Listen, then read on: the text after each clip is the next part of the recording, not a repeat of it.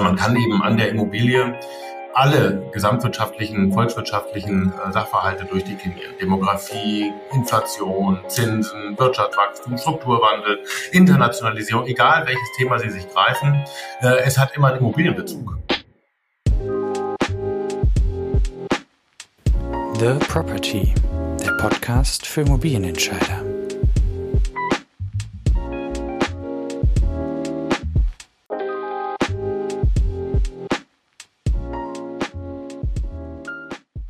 Herzlich willkommen zum The Property Podcast. Mein heutiger Gast ist Professor Dr. Tobias Just. Professor Just studierte nach einer Ausbildung zum großen Außenhandelskaufmann Volkswirtschaft an der Uni Hamburg und promovierte gleich im Anschluss an der Helmut Schmidt Universität der Bundeswehr Hamburg im gleichen Fachgebiet. Nachdem er zehn Jahre bei Deutsche Bank Research arbeitete und zuletzt Leiter Branchen- und Immobilienmarktanalyse war, wurde er 2011 akademischer Leiter und Geschäftsführer der IREPS Immobilienakademie und Professor an der IREPS. Dazu hat Professor Just in vielen der wichtigsten Immobilienverbände Deutschlands führende Rollen eingenommen. So war er unter anderem Mitglied im Management Board des Urban Land Instituts, Vorstand der Initiative Corporate Governance der Deutschen Immobilienwirtschaft, Präsident der GIF, der Gesellschaft für Immobilienwirtschaftliche Forschung und Präsidiumsmitglied im ZIA, dem Zentralen Immobilienausschuss. 2017 wurde er dazu noch ehrenhalber zum EFRIX der Royal Institution of Chartered Surveyors ernannt. Herzlich willkommen, Professor Just. Schön, dass Sie da sind. Ich freue mich sehr. Herr Professor Just, wir starten in den Podcast traditionsgemäß mit drei Lieber-Oder-Fragen. Sie müssen sich für eine der beiden Sachen entscheiden und Sie dürfen gerne ein bisschen was zur Entscheidung sagen, weil wir wollen ja was über Sie erfahren.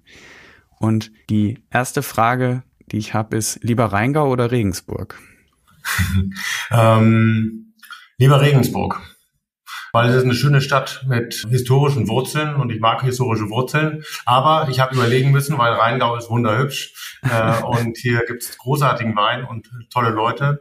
Aber ich bin tatsächlich eher Städter. Deswegen ist Regensburg für mich leichter, weil es mehr Stadt ist. Ähm, die zweite Frage, lieber Volkswirt oder Immobilienökonom? äh, schon wieder so ein schwieriges Ding vom Herzen bin ich Volkswirt, aber meine Tätigkeit der letzten 20 Jahre war immer auf die Immobilie äh, angewandt. Ich würde es tatsächlich am liebsten Immobilienökonom deswegen nennen, weil es geht dann nicht um, allein um das Geld verdienen. Mhm. Äh, das finde ich vergleichsweise unspannend. Das ist sozusagen, was okay. man machen kann und soll. Aber gesamtwirtschaftliche Fragen links und rechts von der Immobilie, das würde ich sozusagen als mein, mein Herzensanliegen betrachten. Verstanden. Und wir kommen auch zur Immobilie. Lieber Immobilien kaufen oder mieten? Jahrelang hätte ich gesagt, äh, lieber mieten, habe dann doch gekauft. Mhm. Okay. Also von daher äh, ist das keine, keine Frage von Ideologie, sondern sollte man rechnen. Okay, klare Aussage. Sie haben gerade schon ein bisschen das Spannungsverhältnis Volkswirt und Immobilienökonom beschrieben. Sie sind eigentlich Volkswirt, haben sich aber dann beruflich eigentlich sehr schnell dem Immobilienmarkt genähert. Wie kam es dazu aus dieser volkswirtschaftlichen Perspektive? Ja, das ist ein historischer Zufall gewesen, ein Stück weit, weil ich habe meine Promotion eigentlich zu einem reinen gesamtwirtschaftlichen Thema, volkswirtschaftlichen Thema geschrieben. Da mhm. ging es um die Handlungsspielräume von ideologisch gebundener Wirtschaftspolitik im Zeitalter der Globalisierung. Das kann man ökonometrisch lösen, da gibt es verschiedene Theorien, die habe ich getestet. Ähm, das hat mit Immobilien nichts zu tun. Ich habe dann eine Stellenanzeige gesehen gehabt nach meiner Promotion. Ich hätte auch an der Uni bleiben können. Also ich habe mehrere Stellenanzeigen logischerweise gesehen und ich habe mich systematisch für das entschieden, wofür ich am wenigsten qualifiziert war. Und das war die Immobilienwirtschaft, also bei Deutsche Bank im ja. Research, weil ich das Thema tatsächlich dann erst kennengelernt habe und ich fand das super spannend. Weil man kann eben an der Immobilie alle gesamtwirtschaftlichen, volkswirtschaftlichen äh, Sachverhalte durchdeklinieren. Demografie, Inflation, Zinsen, Wirtschaftswachstum, Strukturwandel, Internationalisierung, egal welches Thema Sie sich greifen, es hat immer einen Immobilienbezug. Und das war tatsächlich damals vergleichsweise von deutschen Ökonomen under-researched. Und das mhm. fand ich super spannend. Und habe dann deswegen die Stelle bei Deutschland Research angenommen. Mein damaliger Chef, der Norbert Walter, hatte ein paar Mal äh, versucht, mich aus der Immobilienanalyse rauszukriegen. äh, und ich habe mal gesagt, nö. Okay. Ich finde das mit jedem Jahr besser und dann habe ich dazu habilitiert und äh, dann kam ich nicht mehr weg. Verstanden. Sie haben bei der Deutschen Bank dann die, den Immobilienmarkt, wenn man so will, als Externer begleitet oder beobachtet, auch in einer Phase, die sehr, sehr turbulent war. auch das hat ihr Interesse oder ihr, ihren, ihre Leidenschaft für den Markt nicht getrübt? Ja, das ist ja als Analyst sind ja turbulente Phasen äh, eher ein Pluspunkt. Nicht? Also okay. äh, an den Fleischtöpfen hängt man an einen Analyst nicht wirklich direkt dran. Natürlich mhm. verkümmert man da auch nicht, aber das Monetäre ist als Analyst nicht im Mittelpunkt. Aber die, das Verständnis von schwierigen Entwicklungen, das ist extrem spannend. Und das war natürlich sowohl in der Phase der Dotcom-Krise, die dann nachher in eine Form von Überbauung am Büromarkt führte, dann Verwerfung strukturseitig, wie viele Objekte braucht man wann wo. Dann gab es die Diskussion, Deutschland sei zu, zu Ende gebaut, wir sterben alle aus und äh, wie viele Immobilien brauchen wir noch, das war sehr, sehr spannend. Wir haben uns damals auch schon über energieeffiziente Immobilien lange beschäftigt, war für die Deutsche Bank auch im Environmental Steering Committee, wo es auch natürlich um Immobilienbestände geht, Klammer auf, deswegen war ich ja auch so ein bisschen da, da drin. Und dann kam natürlich die Finanzkrise, die ganz neue Fragen, die von der Finanzierungsseite kommen, brachte. Wie muss man das regulieren? Wie muss man das als ja, Analyst auch begleiten? Und das war auch eine steile Lernkurve, bei der ich ja selber unglaublich viel lernen durfte, wie verknüpft solche Strukturen sind ähm, und wie schnell ein, ein Problem irgendwo auf der anderen Seite der Welt dann doch erreichen kann hatte vorher schon immer vor Übertreibungen in anderen Ländern gewarnt, habe aber am Anfang tatsächlich auch diese äh, Verbindung über Verbriefungsinstrumente unterschätzt. Und das war etwas, wo ich ja viel, viel lernen konnte. Also es war eine aufregende Zeit, im wahrsten Sinne des mhm. Wortes. Lernen ist ein gutes Stichwort. Sie sind dann 2011 an die IREPS gekommen, sind in, wenn man so will, Immobilien akademisch sehr große Fußstapfen getreten von Professor Schulte. Wie haben Sie sich dazu entschieden und warum war dann doch der Schritt in die Lehre und in die Forschung der richtige? Hm. Also so ganz weg war ich tatsächlich nie. Ähm, äh, okay. Nach meiner Promotion hatte mein Doktorvater mir auch eine Habilitationsstelle angeboten. Die hatte ich damals abgelehnt, weil das war ja 2000, da gab es in der Wirtschaft so spannende, tolle Jobs. Mhm. Äh, und Universität kannte ich einige, die diesen Weg beschreiten wollten, sich schwer getan haben. Da dachte ich, boah, wenn die das schon nicht schaffen, so platt gesprochen, dann warum, warum mühen, wenn es draußen so spannende Tätigkeiten gibt. Äh, aber so ganz raus war der Gedanke nie. Äh, ich habe dann zuerst für die European Business School, dann für die TU, für die Uni Wuppertal unterrichtet, dann berufsbegleitend ja auch habilitiert. Das macht man ehrlich gesagt in der Investmentbank arbeiten nicht so rein aus Jux und Dollerei. Da braucht man schon so ein bisschen Herzensneigung. Ja. und das hat also diese Freude am, am Arbeiten mit Studierenden, die Freude am ja, Ausdenken neuer Sachen, das Runterschreiben, Erzählen, das hat mir immer Spaß gemacht. Als die Habilitation dann zu Ende war, gab es gerade diese Vakanz, habe mich beworben und wurde dann auch genommen.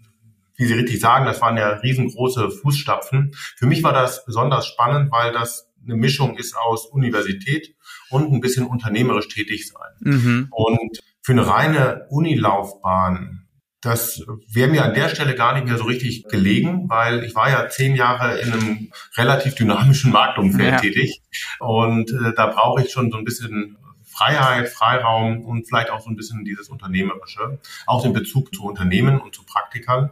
Äh, das gefällt mir sehr gut und das habe ich tatsächlich dann in der Weiterbildung viel eher als in der rein universitären Lehre und Forschung. Aber diese Balance, das, das gefällt mir sehr gut und deswegen war das keine, keine lange Untersche äh, Entscheidung. Und mein äh, damaliger Chef, das war der Thomas Meyer, der hat mir, als ich gesagt habe, ich habe ein Angebot und würde das gerne wahrnehmen. Und der hat wohl in meinen Augen gesehen, so nach dem Motto, wir müssen nicht mehr verhandeln. Ne? Und dann habe ich gesagt, nee, Thomas müssen wir nicht, ähm, weil das eben eine relativ klare Entscheidung war. Und ja. dann habe ich gesagt, schade, aber ja, wir sind im äh, hin und wieder noch im Kontakt, also wir sind da nicht im Bösen sozusagen gegangen. Aber es war tatsächlich die richtige Entscheidung, obwohl ich die Zeit tatsächlich bei der Deutschen Bank äh, nie, nie wirklich bereut hätte oder sowas, war auch eine tolle mhm. Zeit. Schön. Sie sprachen gerade schon von zwei Balancen an der IREPS. Einmal der Balance Universität, unternehmerische Tätigkeit, aber wahrscheinlich auch der Balance Theorie und Praxis. Sind das auch die Erfolgsfaktoren, warum diese damals unter dem Namen sehr junge Institution heute so breit in der Branche bekannt und ähm, geschätzt ist? Ja, ich glaube schon. Ich glaube, äh, wir haben mit dem Institut etwas geschaffen, was für Deutschland, bald könnte man, eigentlich müsste man sagen, für Kontinentaleuropa äh, mhm. einmalig ist. Nämlich tatsächlich diese, diese irre schwierige Brücke zwischen äh, theoretischer Exzellenz und Praxisnähe. Äh, und das ist etwas, was wir gerade in der Immobilienwirtschaft brauchen, weil es eben diese gesamtwirtschaftliche Relevanz hat, weil es um Milliarden geht, weil es für Haushalte um die wichtigste einzelne Entscheidung geht, die wir treffen. Mhm. Ähm, und da brauchen wir sowohl das solide Fundament, äh, aber solides Fundament allein reicht nicht, weil damit erreichen wir möglicherweise keine Entscheidungsträger. Und deswegen ähm, glaube ich, ist es tatsächlich bei uns, wir haben exzellente Theoretiker, Mathematiker äh, im Institut und wir haben Leute, die in der Praxis gearbeitet haben. Und wir bilden sowohl exzellente äh, Forschende aus, äh, mit unseren Doktoranden, die regelmäßig bei den wissenschaftlichen Konferenzen Preise äh, abräumen, muss man fast sagen. Und, und trotzdem äh, schaffen wir es, äh, dass wir nicht nur uns in unserem Eifel, äh, in unserem Eiffelturm, in unserem Elfenbeinturm äh, einschließen, äh, sondern äh, tatsächlich auch zuhören, was draußen passiert. Und ich glaube, das ist extrem wichtig. Nicht also Wirtschaftswissenschaften, das ist äh, unser Erkenntnisobjekt ist ja die Wirtschaft. Da muss man zuhören, ja. wie das gerade funktioniert und nicht die Hoffnung haben, dass die da draußen das so tun, wie wir es gerne hätten. Mhm. Also deswegen ist dieses Zuhören können äh, und gleichzeitig unseren Senf dazugeben, glaube ich, äh, ganz spannende Balance. Und dazu kommen ja dann auch noch die Juristen, die wir dabei haben. Äh, und das ist ebenfalls sehr wertvoll äh, und auch so ein Stück weit einmalig weil auch dort haben wir exzellente äh, juristische Berater, die ja mit dem Jürgen Güling beispielsweise in der Monopolkommission mitsitzen. Also da kommt einfach eine ganze Menge Expertise zusammen, die ebenfalls sowohl in der praktischen Beratung, äh, aber auch, also praktischen Politikberatung, äh, aber auch in der Forschung äh, wirklich auf Top-Niveau spielt.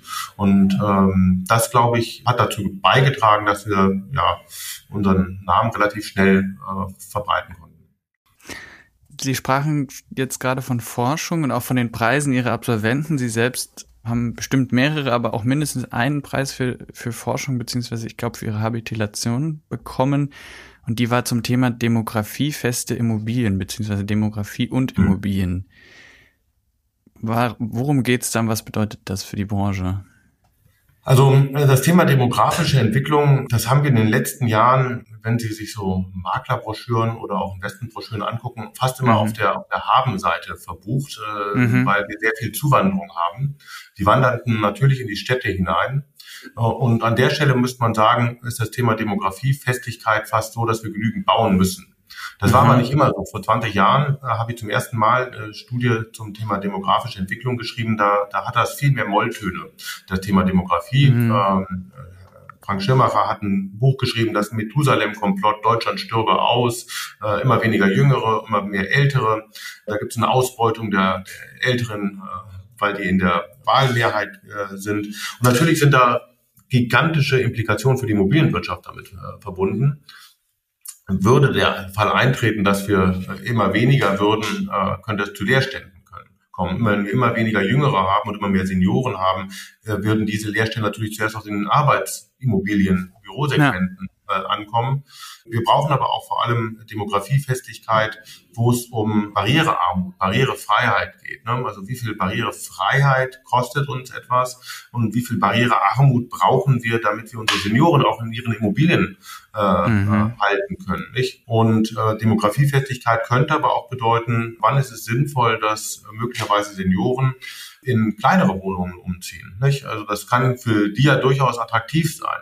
Und äh, weil äh, sie in Altbauwohnungen, vierter Stock gleich gewohnt haben, aber logischerweise ungern ausziehen, weil das ihr Umfeld ist. Dann ist die Frage, wie kriegt man ein Angebot geschaffen, äh, damit sie möglicherweise in dem Quartier, auf keinen Fall außerhalb des Quartiers, äh, ältere Menschen sollen ihr Umfeld behalten, vielleicht eine ja. 60, 80 Quadratmeter Wohnung haben, die barrierearm ist, vielleicht sogar günstiger und das hat damit zu tun. Demografiefestigkeit bedeutet aber möglicherweise auch, dass wir unsere Büroimmobilien ertüchtigen, unsere Einzelhandelsimmobilien ertüchtigen, unsere Städte ertüchtigen.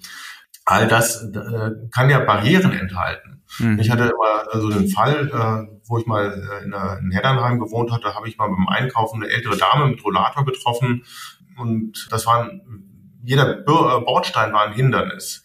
Ne? Mhm. Und es ging nur um das Thema, sie wollte ein paar Lebensmittel kaufen. Und man hat gemerkt, wie, wie schwierig ihr Weg äh, allein da äh, hin. Also deswegen, das sind nicht einfach nur äh, sozusagen ein paar tiefer gelegte Badewannen oder ein äh, zugewegtes äh, äh, Sanitärbereich, mhm. ähm, sondern es geht um das ganze Konzept, wie, wie altert eine Gesellschaft in Städten. Und da braucht man Verkehrswegepläne, äh, man braucht mehr ÖPNV, man braucht niedrigere Bordsteine. Man muss möglicherweise im Einzelhandel daran denken, wo und wie werden Waren präsentiert, wie werden Wege optimiert, wo gibt es vielleicht mal Ruheplätze. Nicht all diese Punkte kommen da zusammen. Äh, also das ist eine gigantische Aufgabe, die vergleichsweise äh, wenig noch Breite findet, weil äh, wir sind in Medien und Marketing sehr häufig auf die jüngeren Zielgruppen mhm. äh, zugeschnitten. Und die haben natürlich genauso ihre Berechtigung. Deswegen ich will ja keine, keine, keine silberne Stadt bauen im Sinne von ja. Seniorenstädte bauen. Aber einige von diesen Veränderungen äh, nehmen wir das Thema Barrierearmut der, der Wegeführung, die, die stören ja den durchschnittlichen Studierenden nicht. Und äh, selbst kleinere Ver Veränderungen in, in Wohnungen, die zu Barrierearmut führen, stören Studierende ebenfalls nicht. Nein. Da eine Balance zu finden, äh, das ist Aufgabe der Immobilienwirtschaft. Ja, vielleicht können die Studierenden dann sogar mit dem E-Roller da langfahren, ja. Mini-Roller oder Bierkasten hochtragen, um ein anderes Vorurteil zu bedienen. Sie haben gerade schon von der fehlenden Breite bei diesem Thema gesprochen, was sehr viel Breite in der Aufmerksamkeit gerade wiederbekommt oder vielleicht mehr als zumindest ich es bisher erlebt habe, ist das Thema Wohnen. Wie viel Wohnen haben wir in Städten? Wie, wie bezahlbar ist das? Und es ist immer noch, selbst nach zehn Jahren super erfolgreicher Immobilienwirtschaft, irgendwie ein Markt, der von, von Mangel, von Fehlallokation und von wenig Problemlösung geprägt ist wenn Sie jetzt so ein bisschen betrachten, Sie haben ganz viele Diskussionen der letzten Jahre erlebt und auch schon beschrieben. Ist, war das erkennbar und wie gehen wir jetzt damit um? Also erkennbar war das, allerdings äh, natürlich nicht äh, zu, zu jeder Tages- und Nachtzeit. Mhm. Also wie gesagt, wir hatten in den äh, 2000ern eher eine Diskussion, Deutschland sei zu Ende gebaut. Die war natürlich damals auch schon falsch, das war erkennbar. Ne? Okay. Also, äh, selbst mit sehr, äh, sehr viel schlechteren demografischen Prognosen seiner Zeit war absehbar, dass wir dauerhaft mehr als 200.000 Wohneinheiten fertigstellen müssen, ne? teilweise sogar 300.000. Das heißt, wenn wir äh, deutlich mehr Zuwanderung haben, als damals in den statistischen Prognosen äh, enthalten waren, das sind ja wirklich das Doppelte, äh, teilweise sogar das äh, zweieinhalbfache, was wir in durchschnittlicher Migration netto mehr haben, als damals selbst in durchschnittlichen Betrachtungen drin waren, dann brauchen wir natürlich viel mehr. Ich glaube, der absehbar war es so ungefähr äh, ab 2005, 2006, als die ähm, Arbeitsmärkte sich belebten, junge Leute vornehmlich erstmal nur aus äh, Deutschland in die Kernstädte wieder zogen, weil sie die Arbeitsplätze bekommen haben. Und es dadurch begann knapper zu werden. Dadurch zunächst begannen die Mieten und dann die Preise anzuziehen. Und als dann zusätzlich die Finanzkrise einsetzte, sorgte das ja für mehrere Prozesse. Das eine war, dass äh, Deutschland viel attraktiver wurde im Vergleich zu den süd- und osteuropäischen Ländern. Deutschland war nicht durch die Immobilienkrise äh, so stark belastet wie alle anderen Länder, weil wir keine eigene Übertreibung an der Stelle hatten. Zumindest nicht im privaten Segment. Es gab ein paar Übertreibungen, aber die waren eher institutionell geprägt. Und das sorgte dafür, dass die Wirtschaft in diesen zwölfjährigen Daueraufschwung geriet. Und das brachte natürlich zusätzliche Migration.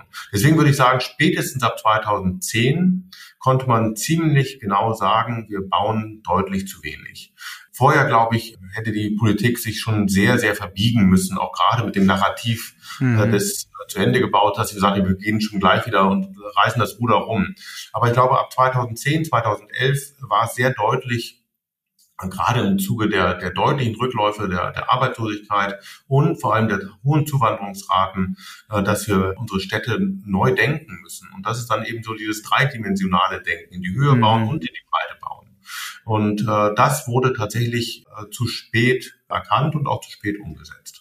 Und das wurde dann, äh, um den äh, abzuschließen, das wurde natürlich durch die stärkeren Zuwanderungen 2015, 16 und zuletzt dann natürlich 2022 äh, noch einmal äh, akzentuiert. Deswegen haben wir jetzt diese eklatante äh, Fehlallokation, dass wir deutlich zu wenig haben. Ja? Und es geht nicht nur darum, dass wir äh, Leuten, die, ja, wenn man gut, wir vielleicht auch nur kurzfristig bei uns sind, äh, Wohnraum gibt, sondern wie gesagt, selbst als wir 2003 prognostiziert haben, die Einwohnerzahl wird sinken in absehbarer Zeit, ähm, hätten wir mehr bauen müssen und zwar mhm. deutlich mehr bauen müssen, weil die Haushaltsgrößen sich eben verkleinern, weil die Ansprüche sich verschieben. Ähm, und da geht es ja nicht immer um Ansprüche, ich will auf 180 Quadratmeter wohnen, sondern ich will von 40 auf 50 Quadratmeter möglicherweise wechseln. Ja. Und all diese Dinge, die waren relativ lange schon erahnbar. Mhm. Ähm, das Stichwort Bauen fiel jetzt schon oft und ähm, auch wenn der Wohnungsbau vielleicht nicht zwingend an der Baukapazität gescheitert ist in den vergangenen Jahren, wo wir das definitiv äh, eine Herausforderung haben, ist, glaube ich, in der Sanierung, energetischen Sanierung von Gebäuden. Es gibt dazu Statistiken, die ich immer wieder sehe, dass die Produktivität im Bauhandwerk nicht steigt, dass eigentlich so gebaut wird wie vor 100 Jahren. Ich hatte aber auch vor kurzem einen Austausch mit einem äh, Bauunternehmer älterer Generation, der sagte, das wird maßlos übertrieben. Es hat sich vieles verbessert. Wie ist Ihr Blick da drauf? Es ist, äh, als hätten wir uns abgesprochen im äh, Vorfeld, weil ich habe gerade die Introduction zu einem neuen Buch geschrieben, das wir zusammen okay. mit einer Kollegin Navat rausgeben werden. Äh, und da gehe ich genau darauf ein, dass äh, wenn Sie in die offizielle Statistik schauen, ist die Bauproduktivität, die Arbeitsproduktivität in der Bauwirtschaft im Vergleich zum verarbeitenden Gewerbe äh, sogar rückläufig. Ja. Aber natürlich bleibt sie deutlich hinterher. In der Immobilienwirtschaft gar nicht so viel anders. Das ist auch nicht so richtig verwunderlich. Nicht? Also äh, wir haben weniger Größenvorteile, die wir nutzen können in der Bau- und Immobilienwirtschaft, weil wir weniger Standardisierungsmöglichkeiten haben. Aber wir haben Standardisierungsmöglichkeiten und vor allem aber darf man nicht ver vergessen, äh, mit welchen Herausforderungen die Bau- und Immobilienwirtschaft ja regulatorisch zu ringen hat. Äh, und wer äh, immer glaubt, dass die Bau- und Immobilienwirtschaft nicht produktiv und äh, wäre, die mögen sich äh, oder innovativ wäre, die sollen doch in Wohnungen, wie sie wirklich 1900 gebaut wurden, ziehen und nicht äh, die Wohnungen, die 1900 das Fundament gelegt wurde und dann innerhalb von 120 Jahren immer wieder saniert und modernisiert wurde. Und ich glaube, die allermeisten Wohnungen von 1900 würden wir nicht bewohnen wollen. Ja, äh, und die allermeisten Wohnungen, die heute fertig werden, selbst im erschwinglichen äh, Marktsegment, können wir problemlos bewohnen, ohne dass wir uns verbiegen. Ne? Das ist vielleicht nicht unbedingt das, was wir wollen, aber es ist alles, es gibt keine Sicherheitsrisiken, es gibt keine Wärmerisiken, es gibt keine sanitären Probleme. All das sind ja Dinge, die wir in den heutigen Wohnstandards dank Innovation und auch Produktivitätsentwicklung abbilden können. Also äh, das ist ein gern genommenes Bild. Es ist äh, nicht ganz falsch, ne? mhm. äh, weil natürlich sind äh, die Produktivitätsentwicklungen bei Smartphones und bei Computern deutlich größer. Aber es ist halt auch eine Frage äh, der Standardisierbarkeit. Und wir brauchen wahrscheinlich alle so ungefähr dasselbe Smartphone, äh, aber wohnen wollen wir anders, ne? weil das eines der wichtigsten Konsumgüter ist, die wir haben. Mhm. Spannende Perspektive. Ich würde jetzt gerne noch einmal zum Ende hin äh, in die Zukunft blicken. Sie haben mit der IRAPS oder die IRAPS als solches hat äh, sehr viel getan mit anderen Institutionen ähm, daneben für die Ausbildung in der Immobilienbranche, die, glaube ich, vor 20 Jahren viel, viel weniger institutionalisiert und, und auch akademisch fundiert war, als sie es heute ist. Wenn Sie in die Zukunft blicken, wie muss sich diese Ausbildung verändern oder erweitern, damit die Immobilienfachleute von morgen ja gut auf die neuen Herausforderungen äh, reagieren können. Ja, also ähm, guter Punkt. Ich glaube, das Wichtigste ist, die Ausbildung muss ebenfalls zuhören, genauso wie die Studierenden zuhören müssen. Nicht? Also, okay. weil äh, ich kann gar nicht in die Zukunft gucken. äh, aber ich kann äh, äh, regelmäßig äh, mein Ohr an der Wirtschaft haben. Ja. Kann regelmäßig Leuten, äh, die Probleme lösen müssen, zuhören und dann weiß ich, wie ich darauf qualifizieren muss. Also was wir zum Beispiel aktuell verändert haben, also das kann ich beschreiben, aber ich kann nicht sagen, was ich in 20 Jahren machen ich weiß, was ich nächste Woche mache. Äh, also was wir aktuell verändert haben, ist natürlich haben wir mehr digitalisiert. Wir haben seit fast acht Jahren, ne, wir haben fast zehn Jahren, haben wir mit äh, digitaler Ausbildung experimentiert und kamen regelmäßig zum Ergebnis, in vielen Belangen ist das hilfreich, aber in den allermeisten nicht. Ne? Mhm. Und deswegen haben wir unser Ausbildungsprogramm daran hin ausgerichtet. Das heißt, es gibt Dinge, die haben wir per Videos unseren Studierenden angeboten, äh, auch schon vor Jahren. Und das ist nicht erst in der Pandemie erfolgt. Aber wir haben überall dort die Bremse gezogen oder nach der Pandemie wieder die Rolle rückwärts gemacht, wo wir glauben, die Interaktivität ist viel wertvoller als das Bespielen von Inhalten. Nicht also dieses Weitergeben von Wissen, das können wir im Internet unterdessen ähm, wunderbar erreichen. Da gibt tolle Angebote. Äh, aber ehrlich gesagt, ich war auch während meines Studiums schon nur bei 50 Prozent der Vorlesungen, nämlich bei den guten. Und bei den anderen, wo es ein gutes Buch war, habe ich ein gutes Buch gelesen. Also das ist nichts völlig Neues. Nur die Angebote sind spannender, die es heute gibt, auch mit Podcasts zum Beispiel. Das ist ja viel leichter und schöner zu konsumieren, als wenn man reisen muss. Ja. Ähm, das heißt, da müssen wir äh, und haben wir äh, uns verändert. Ich glaube, was wir mehr machen, ist so dieses amerikanische Case Study Teaching. Äh, das äh, okay. halte ich für sehr charmant. Ne? Ich würde es nicht sozusagen in jeder Vorlesung empfehlen, weil Case Study Teaching ist sehr langsam. Äh, man kann es äh, meistens muss man von den Studenten viel erwarten, mhm. nämlich die müssen sich darauf vorbereiten, nachbereiten und sie müssen eine Übertragungsleistung machen, nämlich das ist nicht nur ein Case ist, um den es geht, sondern dass das die Fertigkeit natürlich auf viele Cases übertragen werden kann. Ja. Und ich glaube, Ausbildung wird sich verschieben weg von dem Frontalunterricht hin mehr in Richtung Dialog, Mentor, äh, umgekehrtes Lehren, äh, dass die Studierenden sich mehr wechselseitig äh, was beibringen. Das machen wir in der Weiterbildung schon ein bisschen mehr als in der Grundausbildung. Es ist auch leichter in der Weiterbildung ja. als in der Grundausbildung, glaube ich weil die Studierenden in der Weiterbildung, die bringen ja alle schon ihren kleinen Ausbildungsrucksack mit. Äh, und in der Grundausbildung haben die äh, ein Abitur. Ne? Ähm, was, was wichtig ist, aber dann können die sich natürlich noch nicht so richtig einbringen. Und ich glaube, wir müssen unseren Studierenden viel mehr beibringen, neugierig zu sein, Fragen zu stellen, mhm. nachzuhaken. Nicht? Also ähm, ich bin manchmal verblüfft, wie lieb unsere Studenten sind, äh, mhm. äh, im Sinne von, dass sie mir das ja. alles glauben. Ne? äh, und ähm, jetzt ist die Umformulierung von Formel 1 auf Formel 2 nicht zu diskutieren. Aber was sind die Implikationen davon? Da kann man natürlich diskutieren. Da kann auch äh, unterschiedliche Leute zu unterschiedlichen Schlüssen kommen. Und da würde ich mir tatsächlich wünschen, dass wir es schaffen, eine, eine Kurs Konzeption zu schaffen, wo, wo mehr diskutiert wird. Eine Akademie im wirklich griechischen Sinne, man geht raus, diskutiert, streitet, natürlich im Habermaschen Sinne äh, immer auf Augenhöhe und immer freundlich und der Sache dienend äh, und nicht irgendwie äh, wie im Internet äh, beleidigend und abfällig und ja. äh, ich mag dich nicht. Äh, und dann nachher geht man raus und beide sind klüger. Ne? Äh, und das ist sozusagen in die Richtung wird es meiner Ansicht nach gehen müssen, weil alles andere kann Computer. Ja, aber dieses diskursive, fast schon meandernde einer Akademie, das kann Computer noch nicht so gut. Und dafür sind Menschen ganz gut, so dass sie sich selber so ein bisschen befruchten. Äh, Mensch, das war nett, dass wir so rum geredet haben und nicht so rum. Und dass man als Banker mal mit einer Architektin diskutiert und die streiten sich und anschließend gehen sie beide klüger raus. Oder ein Ingenieur mit einer Architektin noch, noch schwieriger. Ja. Ähm, also, dass, dass diese, diese Reibungspunkte im besten Sinne äh, ausgenutzt werden. Deswegen finde ich auch bei uns das Kontaktstudium so nett, weil da sitzen die ganzen unterschiedlichen ja. Fertigkeiten, die ganzen unterschiedlichen unterschiedlichen Berufsgruppen äh, und müssen nachher ein Projekt zusammenwuppen. Ne? Ja. Und da gibt es regelmäßig Reibungspunkte. Und Absolut. gut läuft, wenn die ausgelotet werden und nicht zum Zerwürfnis führen. Das stimmt. Das kann der Computer noch nicht. Äh, der Computer kann aber schon vieles und tut auch in unserer Branche schon vieles. Und ich habe für meine Abschlussfrage ein Zitat von Ihnen.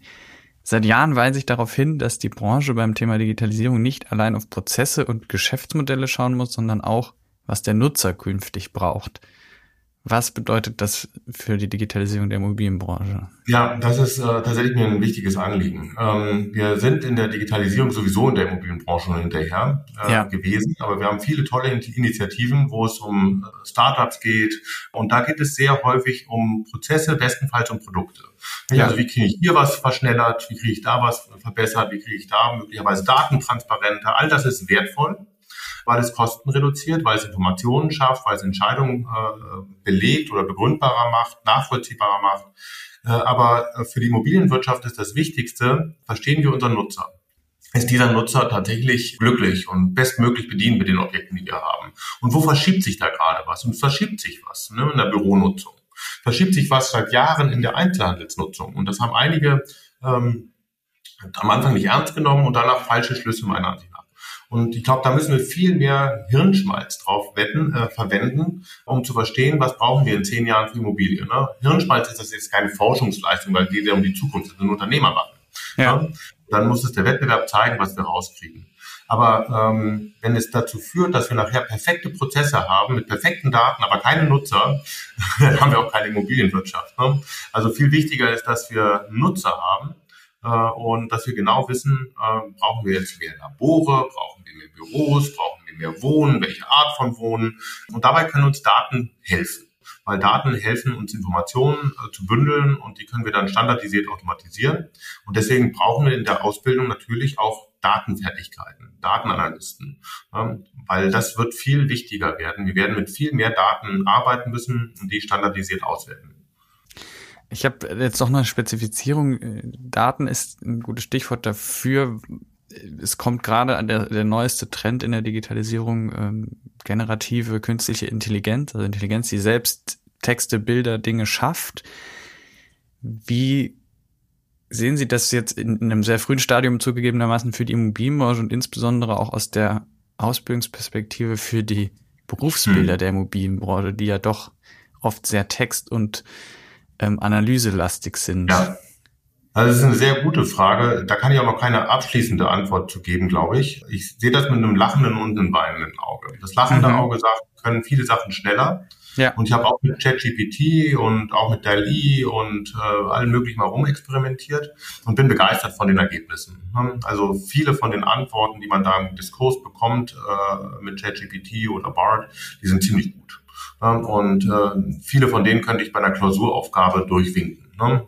Vielleicht nicht mit einer 1.0 und auch nicht mit einer besonders kreativen Leistung, aber meistens sind die wirklich, wirklich brauchbar. Wo die super sind, wo die wirklich super sind, sind bei allen denen, wo wir formelseitige Unterstützung brauchen. Also das, was mhm. im Coding anfällt. Ja. Da werden diese Programme uns irre viel Arbeit abnehmen. Das ist nicht schlimm.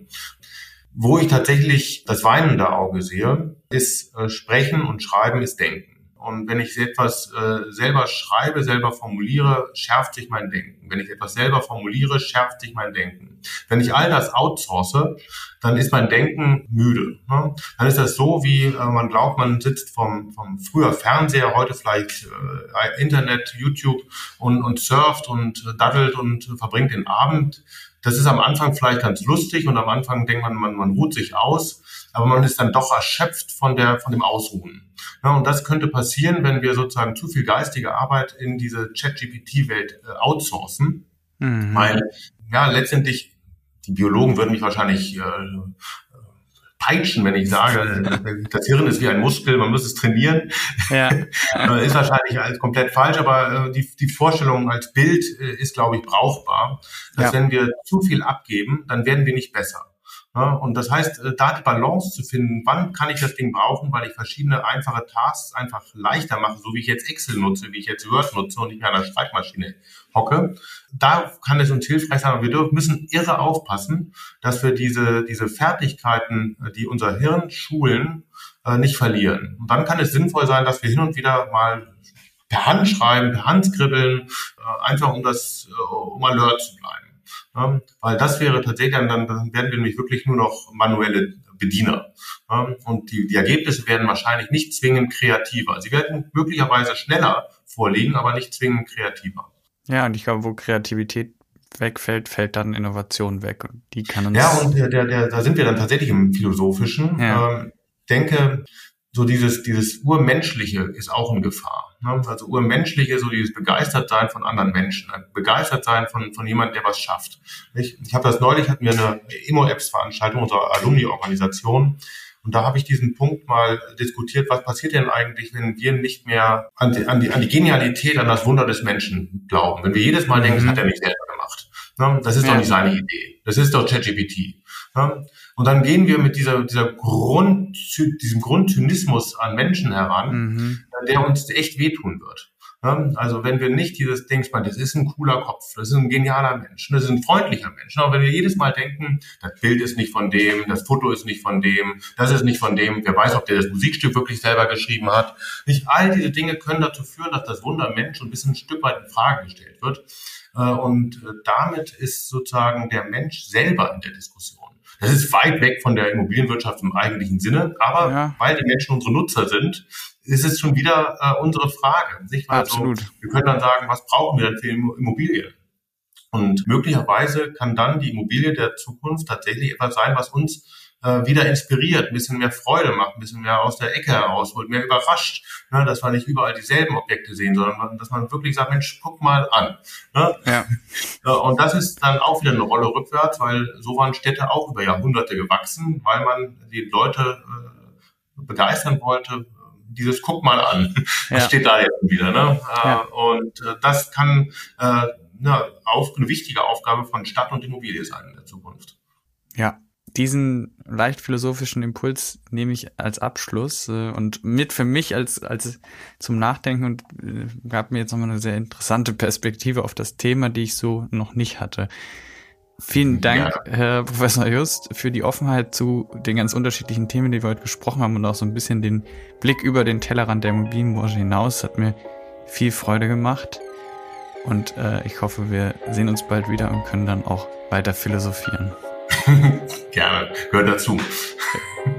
Danke und tschüss. Danke, tschüss. The Property, der Podcast für Immobilienentscheider.